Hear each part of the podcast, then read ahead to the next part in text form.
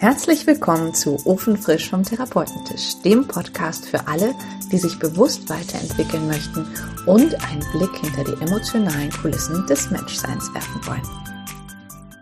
Herzlich willkommen zu einer neuen Podcast-Folge. Und zwar habe ich heute eine Gästin wieder, und zwar die Barbara Herbst. Und die Barbara Herbst ist tatsächlich diejenige, haltet euch fest, die unserem Podcast den Namen gegeben hat aus einer spontanen LinkedIn-Interaktion heraus. Und äh, ich habe einen, einen Post gemacht, wo ich beschrieb, wie ich mit meinem Mann über bestimmte Themen am Frühstückstisch spreche. Und äh, dann hat Barbara geschrieben, oh, da wäre ich ja gern mal Mäuschen. Eigentlich ist daraus auch der Podcast entstanden, muss man sagen. Also die Idee, überhaupt einen Podcast zu machen.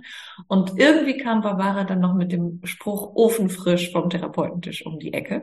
Ja, und heute ist sie hier. Ich habe ihr gesagt, du wirst auf jeden Fall Gast sein in meinem Podcast. Und ich freue mich total, dass du heute hier bist, Barbara. Herzlich willkommen. Dankeschön, Jana. Ich freue mich auch äh, sehr. Ich bin fühle mich sehr geehrt, dass ich quasi der Geburtspate oder die Geburtspatin sein durfte für deinen Podcast mit dem Titel und äh, dass ich äh, mit dir heute quatschen darf. Freue ich ja. mich auch sehr. Schön. Sehr schön. Ich freue mich auch. Und was ich auch äh, direkt zu Anfang sagen muss, Barbara ist jemand, der die Fähigkeit hat, wie ich finde, wie nur wenige, einen extrem kreativ zu inspirieren. Also ich weiß nicht, aus wie vielen Interaktionen schon verrückte Ideen entstanden sind, die mich total bereichert haben. Und ja, und der Podcast ist tatsächlich eine große und wichtige davon. Und ich wollte euch heute Barbara nicht nur deshalb vorstellen, sondern auch, weil, also nicht nur wegen dem Podcast, sondern auch, äh, weil ich das Gefühl habe, dass Barbara etwas mitbringt, was viele Coaches inspirieren kann und auch was für viele Führungskräfte aktuell total wichtig ist. Und zwar, dass sie sich weigert, in eine Box zu passen. Und in meinem Empfinden ist das etwas, was die Welt gerade total braucht. Also ich habe das Gefühl, viele Systeme funktionieren nicht mehr. Also die Geschichte habe ich auch, ja, dass äh, ich das Gefühl habe, also im Gesundheitssystem ist vieles so gelaufen, wie ich das Gefühl habe, es ist nicht mehr stimmig und auch nicht mehr dienlich für weder die Mitarbeitenden noch für die Patienten. Und ähm, ich merke, ich habe eine visionäre Ader in mir, die Barbara mit mir, glaube ich, sehr teilt. Unbedingt. Und, genau. Und ja, und ich würde gerne heute mit euch einen, einen visionären Podcast ähm, kreieren ja, also mit euch gemeinsam. Das heißt, gebt uns gerne auch Impulse rein, wenn ihr den hört. Und vielleicht machen wir dann noch einen Teil zwei mit euren Impulsen. Auf jeden Fall äh, würde ich heute gerne Barbara fragen, wie veränderst du die Welt? Wo geht sie hin? Wo wollen wir sie hinhaben? Und äh, erstmal fangen wir an mit der Frage, Barbara, wer bist du eigentlich? Okay, nichts weniger als das. Eine hohe Messlatte, Jana. Vielen Dank. Gerne.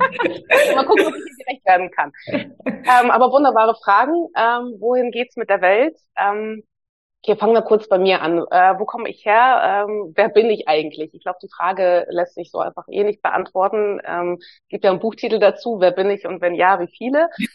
Ich bin ganz viele ähm, und ähm, also ich bin gebürtige Russin. Fangen wir mal so an. Ich äh, deswegen der ungewöhnliche Vorname. Ich bin in Moskau geboren und aufgewachsen in meinen ersten neun Lebensjahren. Wie spannend, das wusste ich noch überhaupt nicht. Ja guck, ja guck, lernen uns hier auch noch ein bisschen anders kennen. Wahnsinn.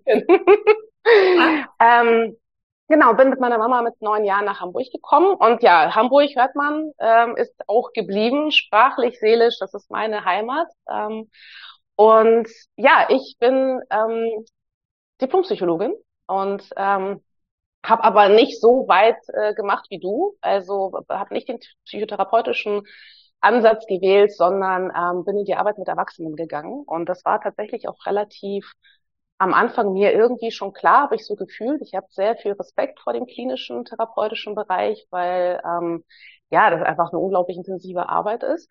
Aber ich habe immer schon gefühlt, dass genau diese Facette nicht mein Weg sein wird. Ähm, und ich hatte aber Lust, irgendwie erwachsenen Menschen auf ihrem Weg zu helfen, sie irgendwie zu unterstützen. Und mehr Berufsbildklarheit hatte ich nicht. So, das, das zog sich ehrlich gesagt auch durch ganz viele berufliche Stationen so durch. Der Mensch war immer im Fokus, im Mittelpunkt und ähm, was meine, was den Ausschlag für Psychologie tatsächlich gegeben hat als Entscheidung, war ein Buch, was ich mit 17 geschenkt bekommen habe von meiner Freundin damals. von Friedemann Schulz von Thun, Miteinander reden eins. Grundlagenkommunikation sozusagen. Und ich habe das gelesen und das war um mich geschehen, weil ich irgendwie mit allen meinen Körperzellen gefühlt habe, das ist genau mein Bereich. Das fasziniert mich total, da will ich wirksam tätig sein. Aber keine Ahnung wie. Ja, und keine Ahnung mit welchem Berufsbild, denn Coach als Berufsbild gab es damals ja noch nicht. Und wenn ich damals sage, meine ich so 99, ja, ich habe 99 mein Abi gemacht. Und ähm, dann hat sich mein bunter wilder Lebenslauf entwickelt, ja, ohne roten Faden tatsächlich und schon gar nicht geplant. Ähm, das hat mir eine lange Zeit auch zu schaffen gemacht, weil ich dachte, mh, hm, ne, wie du vorhin gesagt hast, so die Box ist irgendwie eine andere, aber irgendwie passe ich mit meinem Lebenslauf alleine schon nicht in die Box. Also es ist alles nicht gerade gelaufen. Aber rückblickend betrachtet genau richtig und genau passend und es fügen, fügen sich alle Puzzleteile nachher zusammen. Also da können wir allein drei Podcast-Folgen dazu machen, ja, was ich alleine aus meinem Lebenslauf für meine Selbstständigkeit ziehen kann, ja, aus den einzelnen Stationen. Also nur als Stichwort, ich habe in einer Zeitungsredaktion als Studie gejobbt, zweieinhalb Jahre lang. Das heißt, Thema Texte schreiben, ja, Botschaften formulieren. Ich habe sieben Jahre lang in der Gastro gejobbt neben dem Studium, ne? Service am Kunden, Kundenbetreuung. Also nur die zwei Schlagworte. Und ähm, genau, das parallel zum Studium in Hamburg. Und ähm, ich hatte tatsächlich, und das ist eine große Ehre, ein riesigen großes Dankeschön an dieser Stelle an Friedemann Schulz von Thun. Das ist meine Kinderstube fachlich. Ich habe die Ehre gehabt, bei ihm tatsächlich noch studieren zu dürfen. Der hat noch unterrichtet, also die Koryphäe der Kommunikationspsychologie. Erzähle ich auch in allen, glaube ich, Teamworkshops, weil ich mit seinen Modellen super gerne auch heute noch arbeite. Und das äh, war eine ganz große fachliche Prägung. Ähm, und Genau, nach dem Studium ähm, hatte ich nach wie vor keinen festen Plan, aber die Dinge fügten sich und ich bin immer auch ja meiner Intuition gefolgt und es haben sich Gelegenheiten ergeben. Und da ich einfach auch ein sehr neugieriger Mensch bin und sage, okay, gucken wir uns das mal an, weiß noch nicht, was draus wird, aber machen wir mal, haben sich Großkonzerne in meinem Lebenslauf ergeben, wie Lufthansa ähm, oder äh, Merck in der Pharma, äh, Life Science Branche, Baumärkte, Baustoffhändler und ganz kleine ähm, auch äh, Unternehmen, Familieninhaber geführt und ein buntes Potpourri sozusagen an Erfahrung von groß bis klein, von national bis international. Und das waren sieben Unternehmen an der Zahl. Und dann war der Zeitpunkt da, dass ich gesagt habe, jetzt mache ich mich selbstständig. Mhm. Was war denn da der ausschlaggebende Punkt? Mich selbstständig zu machen? Mhm. Ähm, dass sich die letzte äh, Position nicht so entwickelt hat, wie ursprünglich geplant, also passend zu meinem Lebenslauf. Ja, das eine ist der theoretische Plan, den man so hat, und dann ist das, was das Leben draus macht. Aber es war auch rückblickend genau richtig so. Und ich habe dann ähm, zwischen den Jobwechseln immer wieder den Gedanken mal gehabt, beziehungsweise auch Leute haben ganz oft gesagt, wieso machst du dich eigentlich nicht selbstständig? Also mit, mit Anfang 30 tatsächlich auch schon. Und da habe ich gedacht, ihr seid ja lustig, äh, ihr seid ja super mutig, ihr seht irgendwas in mir, was ich noch gar nicht sehe, beziehungsweise es ist noch zu früh. Also mhm. mit Anfang Mitte 30 war es für mich einfach noch zu früh, das war noch nicht reif. Weder ich war reif äh, für die Selbstständigkeit, noch die Zeit war reif. Aber ich hatte diesen Gedanken tatsächlich immer wieder mal und wusste, okay, wenn, dann so in meinen 40ern. Ja, und dann habe ich mir zum glaube, 42. Geburtstag, äh, habe ich dann auch mein Business mir selbst geschenkt. Insofern, das hat gepasst. Und ich habe mich damit selbstständig gemacht, was ich sowieso schon in den letzten Funktionen in der Festanstellung schon gemacht hatte. Arbeit mit Führungskräften, Arbeit mit Teams, Personalentwicklung, Organisationsentwicklung, also diese Schlagworte mal zu nennen. Und das ist genau das, was ich jetzt ähm, ja unter eigener Flagge mache. Schön. Und wie ich also immer wieder höre, auch von vielen Ecken auch sehr erfolgreich, was ich total Vielen Dank. finde. Und ich finde es auch total cool. Ich habe eben einen Instagram-Post gemacht, dass ich gleich einen Podcast mit dir mache und ich habe dich ganz spontan die Rock'n'Roll-Coachin genannt. Und okay, wow. gefühlt passt auch dein Lebenslauf ähm, zu meinem Eindruck. Ja? Also, dass du sozusagen schon jemand bist, der der Grenzen aufsprengt, der System, also System im positiven Sinne sprengt wenn das System das auch so sieht, ja. das ja, das System ist nicht immer so, nehme ich an. Also in meinem Leben hat es nicht immer so positiv aufgenommen, gesprengt zu werden. Aber ähm, ich glaube, dadurch kommen eben erst neue Impulse wirklich rein. Ja, und ich glaube, wenn die Wirtschaft gerade etwas braucht oder generell, ähm, ich sage jetzt mal Deutschland, dann sind es einfach ähm, neue Ideen, neue Gedankengänge, neue Visionen. Wo gehen wir hin und wo gehen wir vielleicht auch noch mal mehr im Miteinander hin? Du hast eben das so schön äh, gesagt, also in unserem Vorgespräch hast du gesagt, dass dieses Schulz von Thun dich auch deshalb so angesprochen hat, weil es darum ging, dass das, was wir im Innen haben, auch nach außen zu bringen in der Kommunikation. Und ähm, in meiner Fantasie ist es so, dass das ja etwas ist, was auch häufig bei Führungsthemen schwierig ist, weil wir das Gefühl haben, da ist eine bestimmte Rolle, die uns gegeben wird von unserem Arbeitgeber, ähm, auch als Führungskraft, ja, dass wir bestimmte Sachen sozusagen umzusetzen haben. Und da sind oft in den Köpfen noch so Gedanken, wie es früher war, ja, wie soll eine Führungskraft sein? Wie ja, beziehungsweise es gibt einfach das, was man als Vorbilder selber mitbekommen hat als Führungskraft ganz viel. Ja? ja. Weil auch eine Ausbildung als Führungskraft gibt es ja so praktisch nicht. Die meisten Menschen, die in der Führungsrolle landen oder eine Führungsrolle übernehmen, sind ja fachlich erstmal was ganz anderes. Ja, und dann entwickelt sich das Thema, jetzt hast du ein Team oder jetzt kriegst du ein Team und du, früher war das wirklich gang und gäbe, dass die besten Fachleute dann in die Führung gekommen sind. Ja, und man könnte jetzt schon den gedanklichen Fehler mal annehmen und, oder verstehen und merken, hm, warte mal, nur weil jemand fachlich richtig top ist, kann er dann auch Menschen führen? Ja, die Frage lässt sich häufig mit, nee, ist nicht dasselbe beantworten. Und das erzeugt in den Menschen natürlich auch tierischen Stress, ja, weil wenn du als wirklich Fachexperte in einem Thema richtig, richtig gut bist und das, ja, sich auch damit sicher fühlst und wohlfühlst und du weißt, wovon du sprichst, du bist wirksam und plötzlich übernimmst du ein Gebiet, wo man denkt, naja, ist ja nur so ein bisschen was mit Menschen, geht schon, ja. Ähm, das mag vielleicht in früherer Zeit, wo es noch viel mehr darum ging, ähm, weisungsbefugt orientiert zu führen. Ja, das heißt, der Chef hat eine Ansage gemacht, der Mitarbeiter hat gemacht. Es mag, und ich kann diese Zeiten nicht bewerten, denn ich habe sie selbst nicht erlebt. Ich bin Baujahr 80 und ich habe ähm, ja in meinen 20ern meine ersten Führungskräfte erlebt. Ja, da hatten wir schon die 2000er. Und da gab es schon so langsam das Thema Personalentwicklung. Äh, es, ist, ist langsam, es etablierte sich schon in Unternehmen. Es gab schon, schon die ersten Dinge.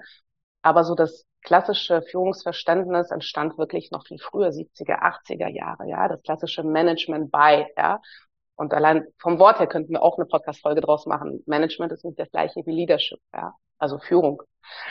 Und zwei unterschiedliche Aspekte. Und wenn man dann guckt, dass die Führungskräfte von damals diese Theorien, diese Inhalte, diese Tools, die es heute gibt, die wir heute trainieren, die wir heute im Coaching zum Beispiel auch erarbeiten oder die es heutzutage auch in wirklich wundervollen vielen Führungsseminaren gibt, ja, vom, vom, vom äh, Teammitglied zum Vorgesetzten, die ersten 100 Tage als Führungskraft. Da gibt's ja mittlerweile so viel tolle Dinge und ich, ich bin da sehr, sehr froh drum, weil die Menschen damit wirklich auf ihre Führungsrolle heute vorbereitet werden. Ja.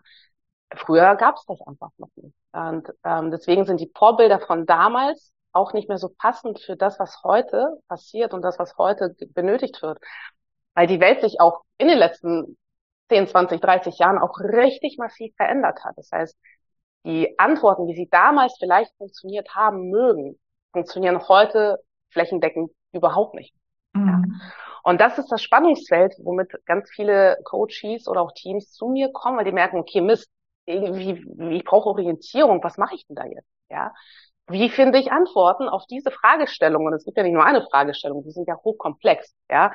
Wie führe ich ein Team? Wie erarbeite ich Vision? Was ist überhaupt eine Vision in meinem Team? Wie folgen die mir? Ja, ähm, wann bin ich eine gute Führungskraft? Ja, wann führe ich richtig? Also 10.000 Fragen. Und da äh, sind die Führungskräfte von heute auf dem Weg, nach Antworten zu finden. Ja. Mhm. Und es gibt keine Pauschalantworten. Also so, so fair muss man sein, zu sagen, eine pauschale, einfache Antwort gibt es so nicht. Mhm. Aber es gibt Hoffnung. Ja, also was natürlich lassen sich Antworten finden. So. Genau. Und ähm, was was glaubst du, was es heute am meisten braucht? Also in welche Richtung gehen diese Antworten auf mhm. den Reisen, die du mit mhm. diesen Führungskräften machst? Ja, Auf jeden Fall eine meiner Antworten ist eine starke, klare Persönlichkeit, eine gereifte Persönlichkeit. Gereift nicht im Sinne von Lebenserfahrung, du darfst erst dann führen, wenn du Mitte 40 bist, überhaupt nicht. Du kannst eine reife Persönlichkeit schon mit 20, 21, Mitte 20 sein. Ich erlebe ganz viele junge Führungskräfte in meinen Workshops, die klare Persönlichkeiten schon sind und das ist wunderbar zu sehen. Das ist altersunabhängig. Ähm, aber dass du als Mensch dich mit dir beschäftigst und auseinandersetzt, dass du deinen Charakter, deine Persönlichkeit erkundest, lernst zu reflektieren, lernst auch ähm, ja unterschiedlich an, an Problemstellungen ranzugehen, also dass du auch geistig beweglich bist, ja, dass du in der Lage bist, Probleme dann auch zu analysieren, rein fachlicher Natur. Ähm, und dass du sprachfähig bist, denn Menschen müssen dich verstehen, um dir zu folgen. Und da mhm. bin ich Kommunikationspsychologin durch und durch. Da, da kommt meine DNA. Ähm, das eine ist, dass du ähm, eine Persönlichkeit bist, die fühlbar und spürbar ist. Und das läuft natürlich auch nonverbal, klar. Weil Menschen etwas fühlen, wenn du in den Raum kommst oder wenn du mit ihnen am Tisch sitzt. Noch bevor du den Mund aufgemacht hast, ja. Und gleichzeitig und ergänzend dazu arbeite an deiner Sprachfähigkeit. Arbeite daran, dass du deine Gedanken so klar rüberbringst, dass Menschen das verstehen. Und wenn sie es nicht verstehen, dann können sie nachfragen und es entsteht ein Dialog. Und dann finden sich Lösungen im Dialog. Aber wenn man dich gar nicht versteht, woher du kommst, was du willst, dann ist es schwer, dir zu folgen. Dann ähm, ja, braucht es mehrere Schleifen und es dauert dann Zeit. Insofern, mhm. der Kern meiner Arbeit besteht wirklich daran, mit den Führungskräften, und die sind so unterschiedlich wie nur was, deswegen liebe ich meinen Job unter anderem auch, weil das so viele unterschiedliche Menschen sind. Und das hat, das muss ich an der Stelle auch nochmal sagen, es hat nichts unbedingt damit zu tun, dass man als Führungskraft extrovertiert sein muss oder laut oder präsent, ja. Ich kenne ganz viele, die von der Art ganz anders sind und trotzdem wunderbar führen, spürbar sind, klar sind. Also insofern, das ist vielleicht auch so ein Bild von früher, ja, dass ähm, eine Führungskraft sehr dominant sein muss oder sehr, ja, klar nach vorne gehen muss. Nicht unbedingt. Klar musst du sein, ja, das stimmt. Und klar ist schwierig, weil die Leute dann sonst noch Orientierung suchen müssen. Aber du musst nicht laut sein als Führungskraft. Mhm. Ja, das heißt, also im Grunde könnte man sagen, also wenn ich es so zusammenfassen würde, äh, geht es heute viel mehr um Authentizität und weniger um Rollen. Könnte man das so sagen? Ah, ich bin mit dem Wort tatsächlich so ein bisschen ähm, uneins manchmal, weil mhm. vielleicht liegt daran, dass das Wort einfach auch schon so durch die Lande gezogen ist, dass das in aller Munde war. Authentizität und Rolle gehören ein Stück, ein Stück weit zusammen, weil du anders authentisch bist, wenn du in deiner Rolle als Führungskraft bist, vielleicht, mhm. als wenn du Privatperson bist, wenn du Kumpel, Freund, Sportmitspieler ähm, bist oder Mama, mhm. Papa bist, ja. Wir sind, glaube ich, immer in unserer jeweiligen Rolle auch zu betrachten. Ähm, ich würde eher sagen, je mehr Persönlichkeit, je mehr echte Persönlichkeit und dein Charakter und dein Wesen in deine Rolle, in die du jeweils hast, mit ihren Aufgaben und Herausforderungen einfließen kann. Ja. Und zwar ohne, dass es dir Stress verursacht, ohne dass du dich verbiegen musst, ohne dass es dir wirklich, wie mein Mann immer so schön sagt, die letzten Körner zieht an Energie. Dann ist super.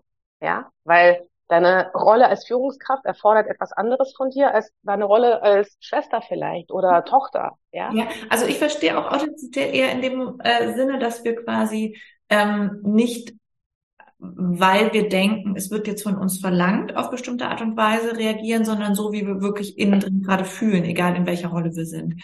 Also für mich ist es gar nicht getrennt, also mhm. authentisch und Rolle, sondern also, ähm, dass wir quasi in dem Moment, wo wir sind, eben so reagieren, wie wir das Gefühl haben, das ist jetzt, also das kommt wirklich aus dem Innen heraus. Ne? Also wenn jetzt ein Mitarbeiter zu uns kommt ähm, und sagt, also ne, sich über irgendwas beschwert, ähm, und wir dann, also ne, wenn wir jetzt äh, die die Rolle sozusagen den Rollenhut aufsetzen würden, so nach dem Motto, ja, ähm, ich muss jetzt quasi hart bleiben, und das hier unterbinden, ne, so als autoritärer Führungsstil oder wie auch immer.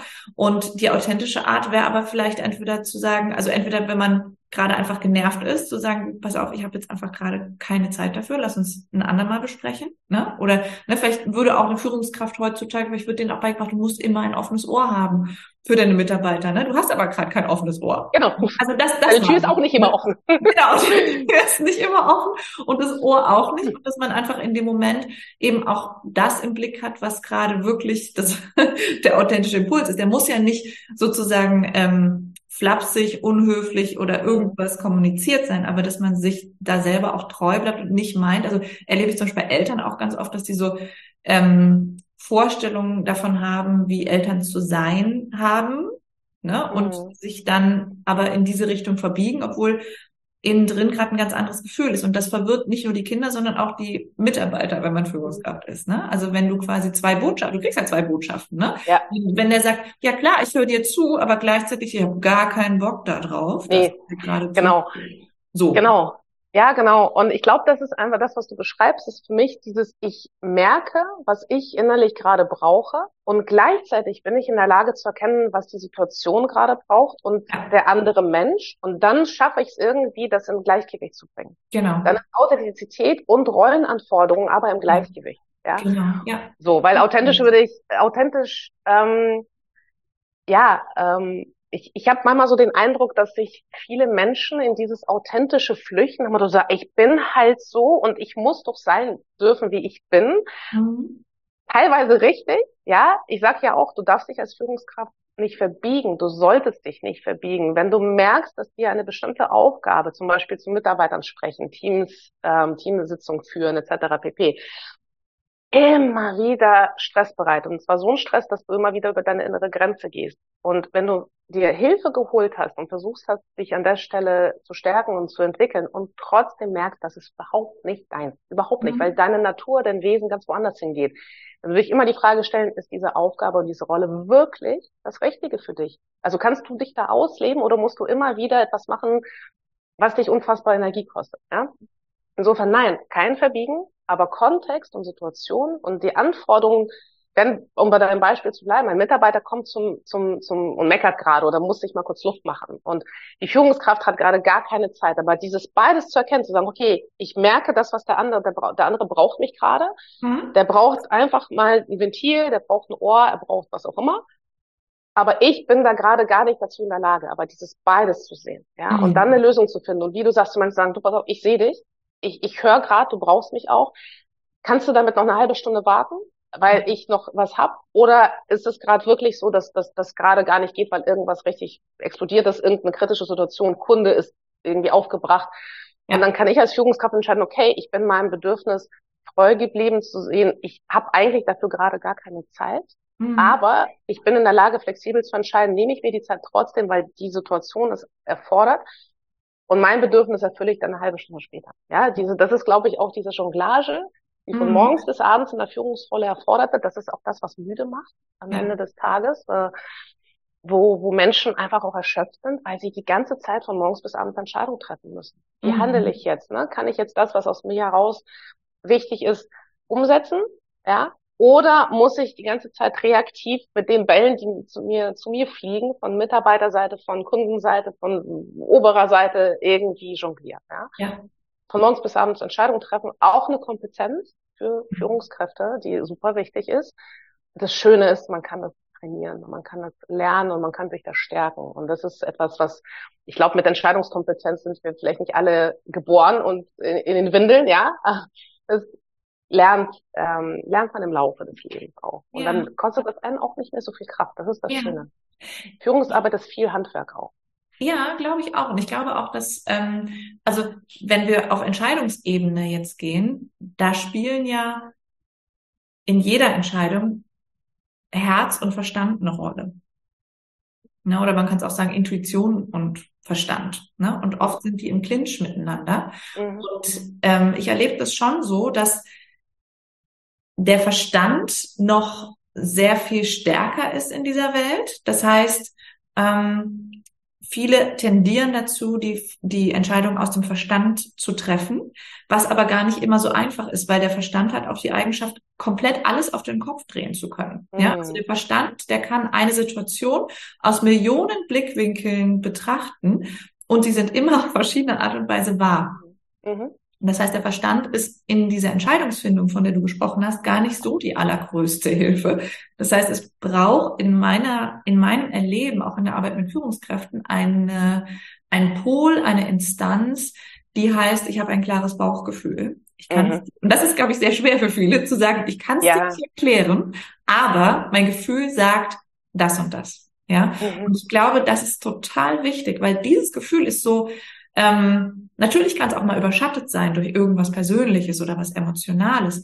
Aber wenn wir in dieser Reinform sind, in diesem Gefühl, was man auch schulen kann, also in dieses, mhm. in dieses rein, reine Gefühl zu kommen, dann ist es ganz klar, es gibt ein Ja und es gibt ein Nein, es gibt nicht mehr. Im Verstand gibt es eine Million mehr Möglichkeiten. Im Gefühl gibt es Ja oder Nein. Und dann werden Entscheidungen sehr, sehr einfach.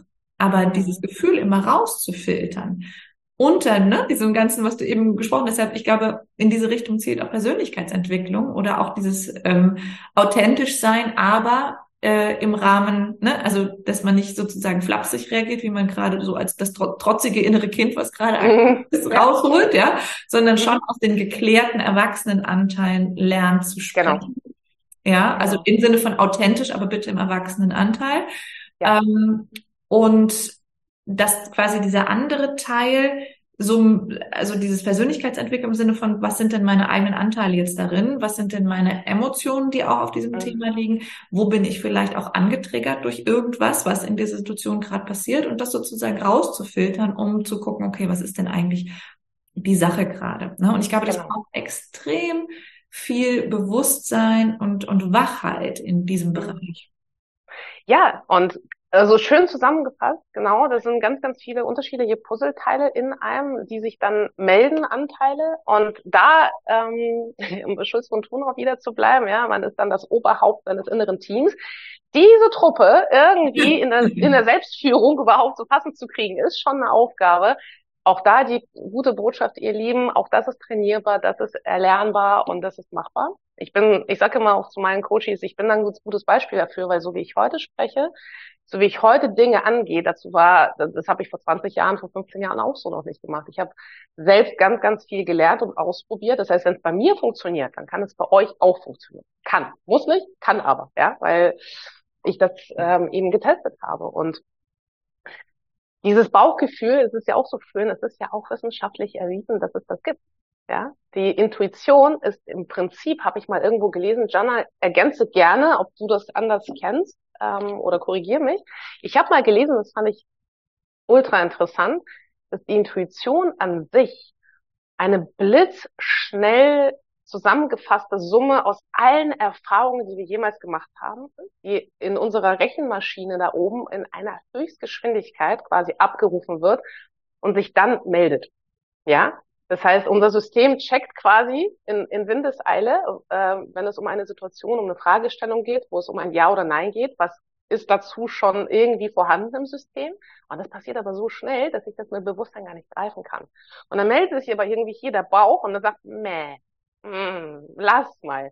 Und alle Argumente sprechen aber dafür. Aber diese Instanz, diese nicht bewusst griffige, die sich übers Bauchgefühl häufig meldet, ja, die Intuition, kann auch wirklich einfach eine blitzschnelle Analyse dessen sein, was du alles schon mal hattest, ja, mit dem, was du in der Welt abgleichst. Und damit bekommt die Intuition etwas, was, was handfest ist, finde ich, was vielen auch gerade sehr kopflastigen Führungskräften hilft, zu sagen, ah, okay, das ist ein sehr valides Instrument, dieses Bauchgefühl. Ich darf mich darauf verlassen. Ja, darfst du. Das ist nicht ein spirituelles Wuhu, irgendeine, ne, was wo ganz viele noch Angst haben, dieses, oh mein Gott, ich kann es ja nicht erklären, also darf es nicht sein. Ja, der, wie du sagst, der kopflastig, wie wir so geprägt sind bisher, das bricht ja alles Gott sei Dank auf. Ja, es gibt so viele Dinge, die nicht erklärbar sind und trotzdem sind sie da. Ja. Mhm. Aber so dieses, deine Intuition ist ein valides Messinstrument. Stärk dein Bauchgefühl, mach deine Erfahrung, probier das erst im Kleinen aus, dann im Größeren.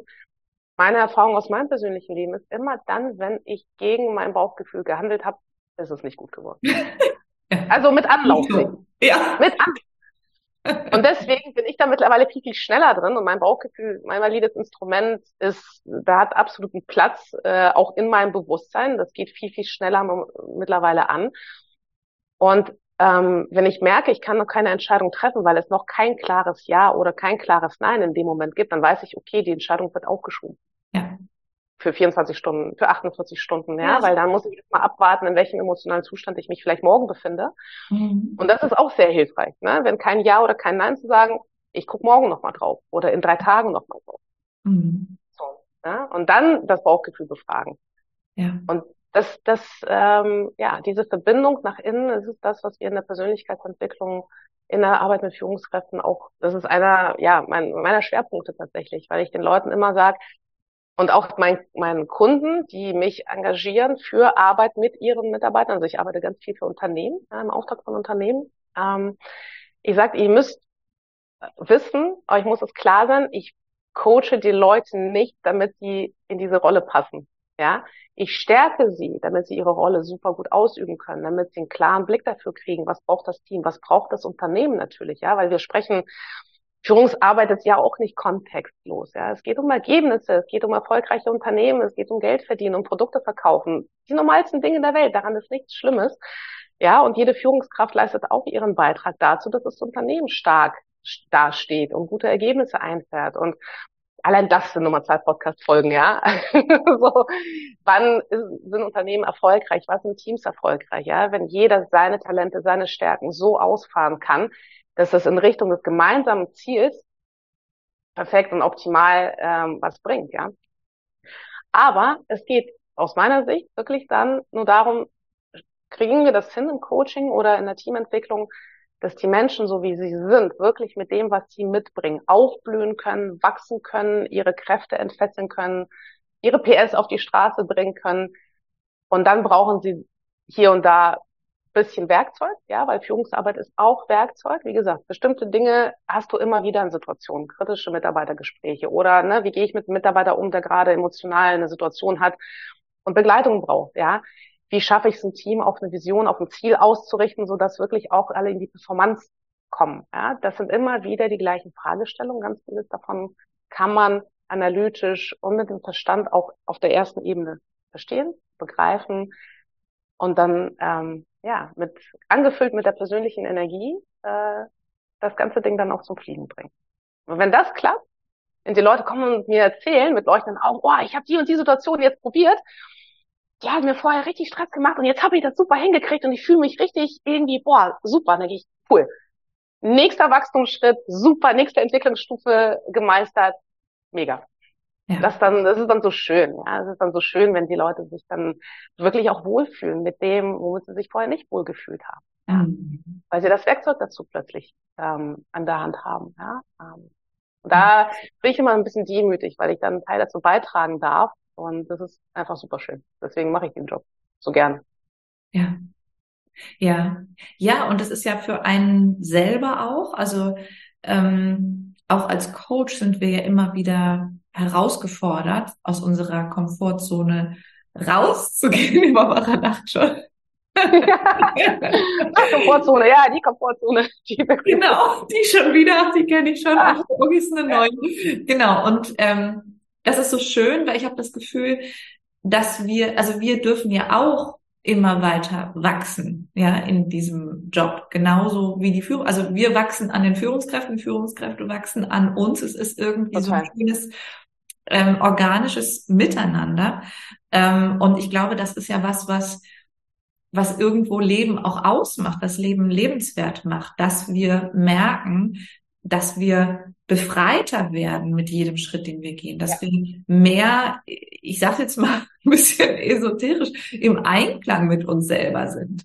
Ja, also mhm. dass wir in unserer ähm, Entwicklung stabil werden im Sinne von, es kann jetzt nicht mehr so ein Lufthauch kommen und uns umwerfen, ja, sondern ja. Wir haben etwas, also wir haben einen stabilen Boden unter uns. Und natürlich kann das, oder ja, kann, das Schiff kann auch mal sozusagen nochmal über höhere Wellen fahren. Aber es gibt einen Teil in uns, den wir irgendwann finden. Ähm, und ich glaube, der hat sehr viel mit diesem Bauchgefühl oder dieser Intuition zu tun, ähm, wo wir wissen, nee, der, der, das ist aber der, der Haltgeber in uns. Das, da ist ein stabiles ich, ein stabiles Selbst, wie auch immer ja. man es nennen mag. Ne? Und ähm, ich bin tatsächlich, weil du eben gefragt hast, wie ich das sehe mit der Intuition. Ich kann es dir tatsächlich nicht sagen, was die Intuition ist. Also ich weiß auch gar nicht, ich bin auch nicht so jemand, der, ähm, der für alles eine Erklärung braucht, wenn ein Gefühl so klar ist. So, ne? Ähm, aber ich kann mir sehr gut vorstellen, dass jetzt, also ich bin auch nicht sehr verstandeslastig mehr, aber ich kann mir vorstellen, dass eben sehr verstandeslastige Menschen, ähm, dass das eine gute Brücke ist für die zu sagen, genau, okay, exakt. das ist jetzt nichts, was vom Himmel fällt, ja, ja. oder was äh, weiß ich nicht, äh, sich eröffnet in mir und hineinredet. Ja, eine Lotusblüte, ja. Eine Lotusblüte, genau. Äh, sondern es ist wirklich etwas, was aus mir kommt. Und wenn das die Brücke für die ist, dass sie sie auch nutzen lernen, so what, ja? Also dann genau. darf man es von mir aus äh, definieren, wie man will. Hauptsache, man vertraut mehr und mehr diesem Gefühl, weil es einfach das Leben, muss man ja sagen, extrem erleichtert.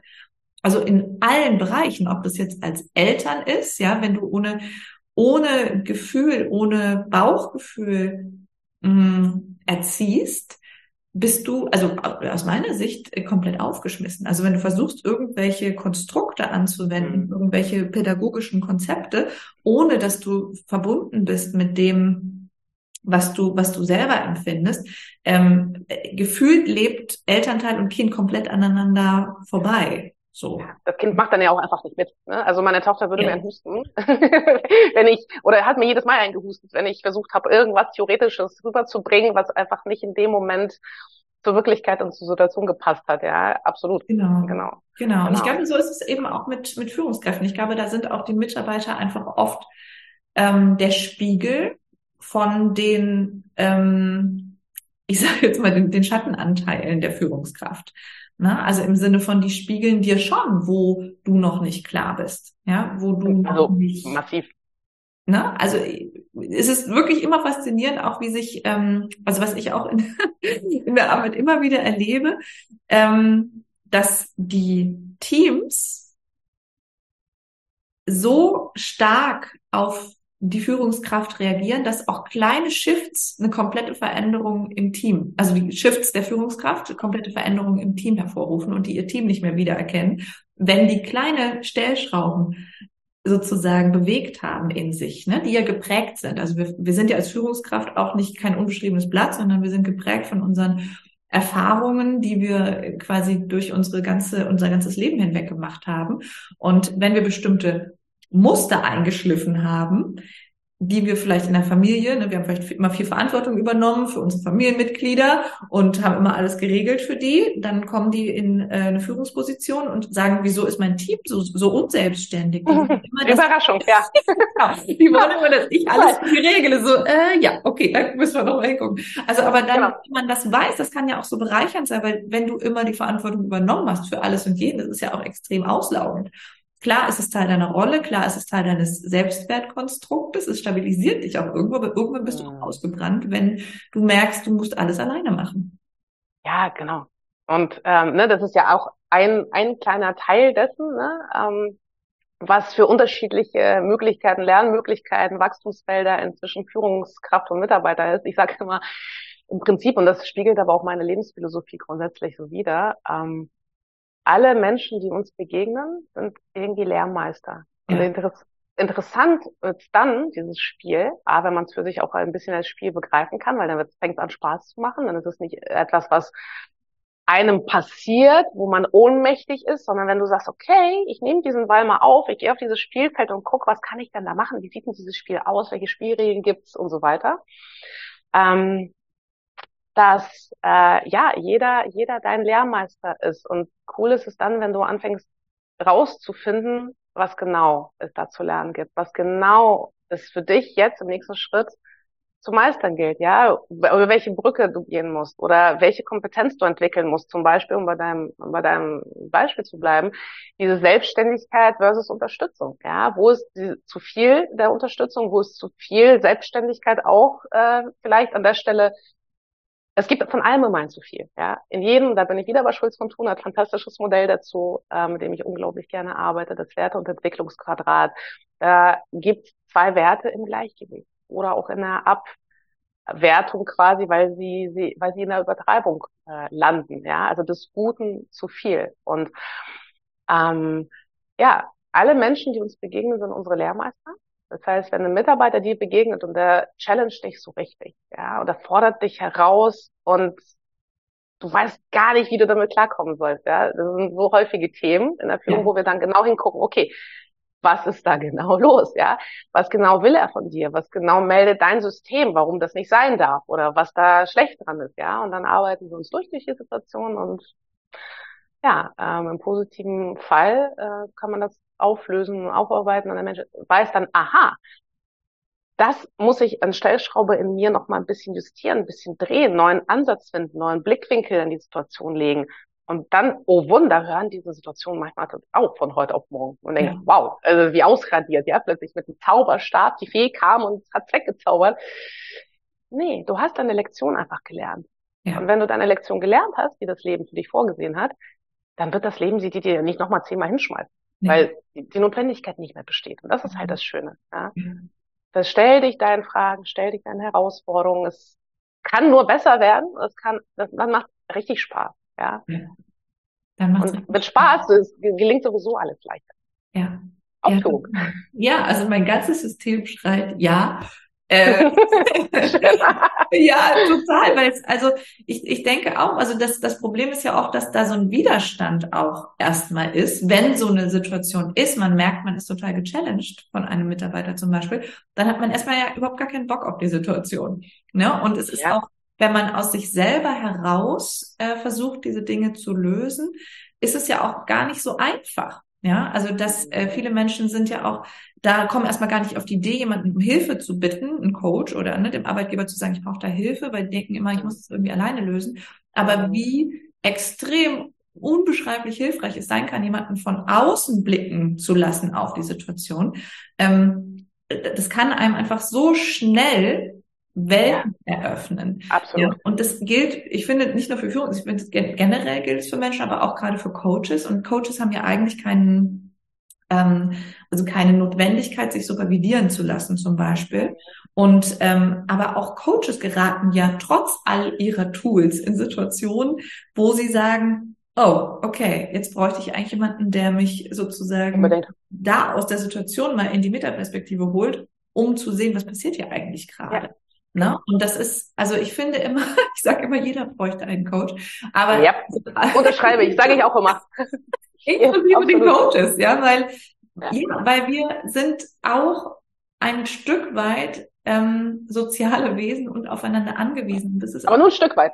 Nur ein Stück, genau, ein Stück weit. Ich bin auch total pseudo-autonom. Ähm, genau, aber natürlich ist es toll, wenn wir Sachen selber lösen können und irgendwann haben wir auch viele Sachen an der Hand, um Sachen selber zu lösen. Aber es gibt eben auch Momente, wo wir jemand anderen brauchen und das ist völlig okay. Das heißt nicht, dass wir unfähig sind, das heißt nicht, dass wir äh, schlechte Führungskräfte, schlechte Coaches, sonst was sind, sondern dass wir einfach auch Menschen sind.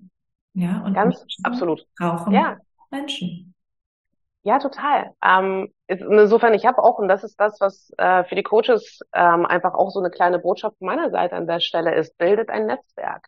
Sucht euch ähm, Gleichgesinnte oder auch, ja, Gleichgesinnte in dem Sinne, dass man sich mit, mit ihnen gut verständigen kann und fachlich ungefähr irgendwie auf einer Wellenlänge unterwegs ist und tauscht euch regelmäßig aus, genau aus diesem Grund. Es ist selbst auch für erfahrene Coaches immer wieder erfrischend, immer wieder bereichernd und super, super wichtig sich auch mal in Frage stellen zu lassen oder eben sagen, okay, guck mal auf die Situation drauf, ich hänge da jetzt gerade fest, bin nicht sicher, wie ich da weitermachen soll. Immer dieser frische Blick von außen ist sehr, sehr hilfreich. Auf ja. jeden Fall.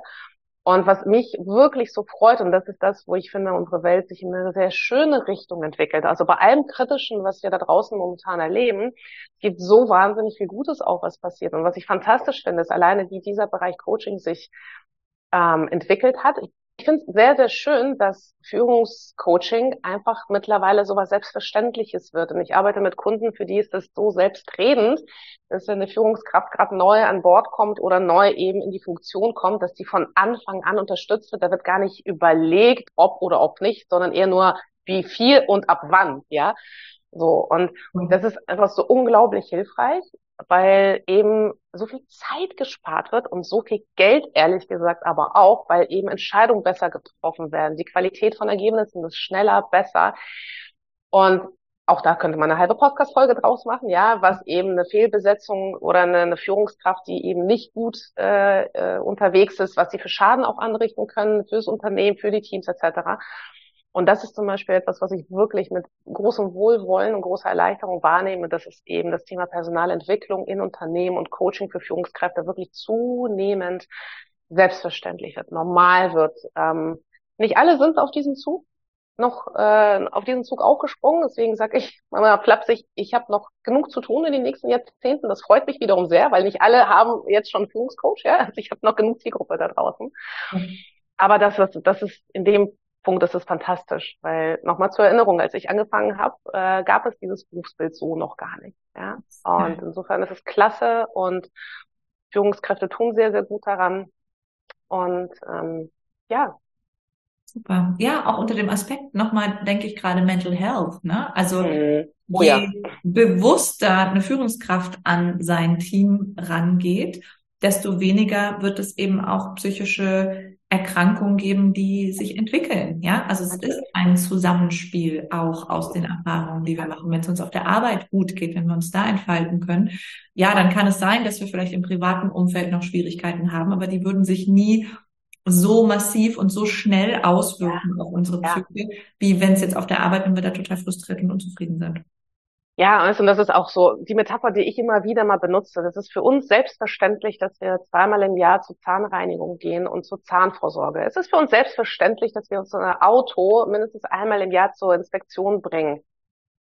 Und genauso selbstverständlich wird es hoffentlich sein, dass man sich um seine mentale Gesundheit, um seine Persönlichkeit kümmert, damit eben nicht ja, eine, eine Erkrankung entsteht, eine Überbelastung entsteht, eine Kompensations Problematik entsteht. Genau deswegen. Und es ist so schön, dass es eben so normaler wird langsam und dass sich ja. diese, diese Scheu auch verliert. Ja, früher, das ist noch gar nicht so lange her, wenn du als Führungskraft zum Psychologen, zum Coach gegangen bist, dann hattest du ja einen an der Waffe. Da hattest du ja ein Problem. Da hat man nicht, nicht, nicht laut und offiziell darüber gesprochen. Ja, war so schambehaftet. Ja. Habe ich mir sagen lassen, habe ich gehört. Ja, das ist, in der Zeit war ich noch nicht ähm, beruflich aktiv. Aber ne, mittlerweile ist es so normal. Ja, und es wird ja. immer normaler, es ist immer noch nicht genug. Ja, also da, da ist noch sehr, sehr viel Wachstumsflucht nach oben. Aber es ist eine deutliche Veränderung mittlerweile. Und das ist so schöne, weil da sind wir wieder so ein bisschen am Ausgangspunkt, wo wir heute Morgen gestartet sind. Mit ne, out of the box und quasi Systeme verändern. Da nehme ich eine klare Veränderung wahr in Richtung besser. Ja. Das freut mich ungemein, weil ja. das ist eine, eine, sehr, sehr positive Entwicklung. Und die macht ja. mir Mut. Ja. Die gibt mir Zuversicht. Ähm, ja.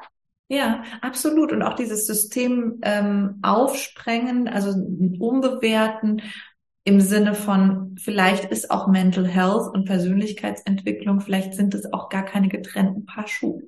Ja, also im Sinne von, wenn's, wenn ich mich persönlich entfalten kann, wenn ich mich wohl mit mir fühle, wenn ich mich wohl mit der Rolle fühle, die ich habe, ja, die wirklich ausfüllen kann, ähm, warum sollte es mir dann arbeitstechnisch gesehen äh, schlecht gehen. Ja, ja also genau. ich glaube, dass äh, es, es kommt immer wieder auf denselben Punkt zurück und ich glaube, das ist was vielleicht auch die Vision für die nächste Zeit, ja, in dieser Welt, dass wir Menschen wieder erkennen, dass es darum geht, dass wir selbst uns einbringen, dass wir selbst uns entfalten in unserer Persönlichkeit, in unserem Wachstum und dass wir damit sowohl die Wirtschaft als auch ja diese diese Welt bereichern unbedingt Beitrag für die Welt. Genau, das ist das, ähm, was ich glaube, ein wunderschöner Schlusssatz sein könnte, ja, weil wenn du kraftvoll bist, wenn du im Großen und Ganzen gesund bist und im Großen und Ganzen mit dir klarkommst und die Herausforderungen meistern kannst, die das Leben vor die Füße schmeißt,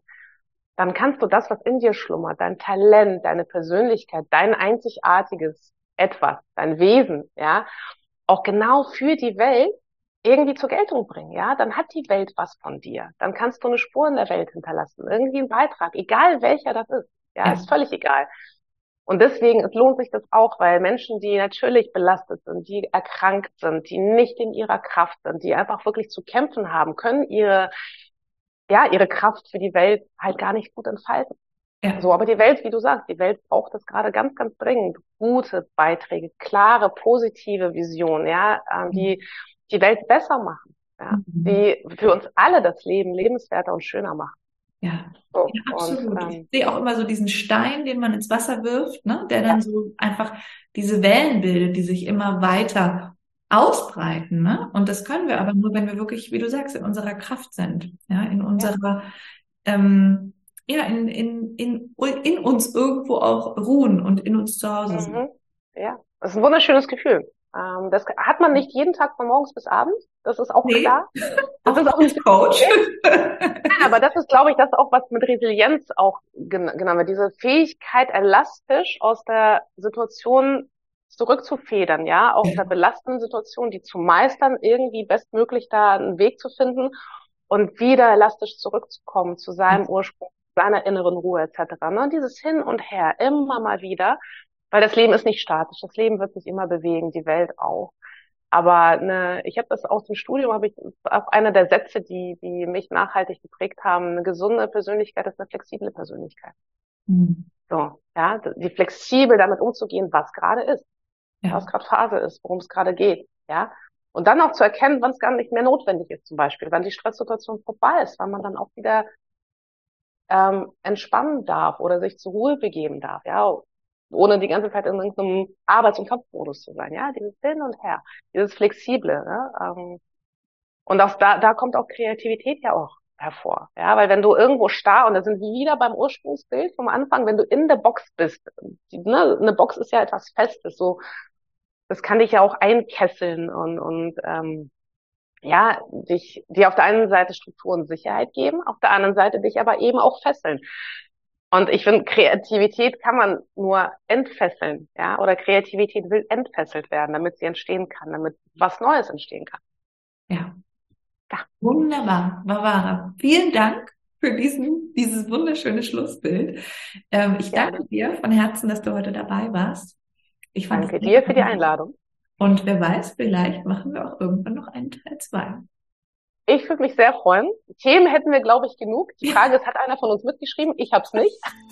Aber wir hören uns einfach den Podcast nochmal an. Genau, genau. Würde mich sehr, sehr freuen. Vielen Dank für die Einladung. Vielen Dank für den wunderbaren Podcast. Und an alle da draußen, ähm, ja, habt einen wundervollen Tag. Macht was draus und seid in eurer Kraft. And be outside the box. Macht's gut. Tschüss. Ciao. Ciao.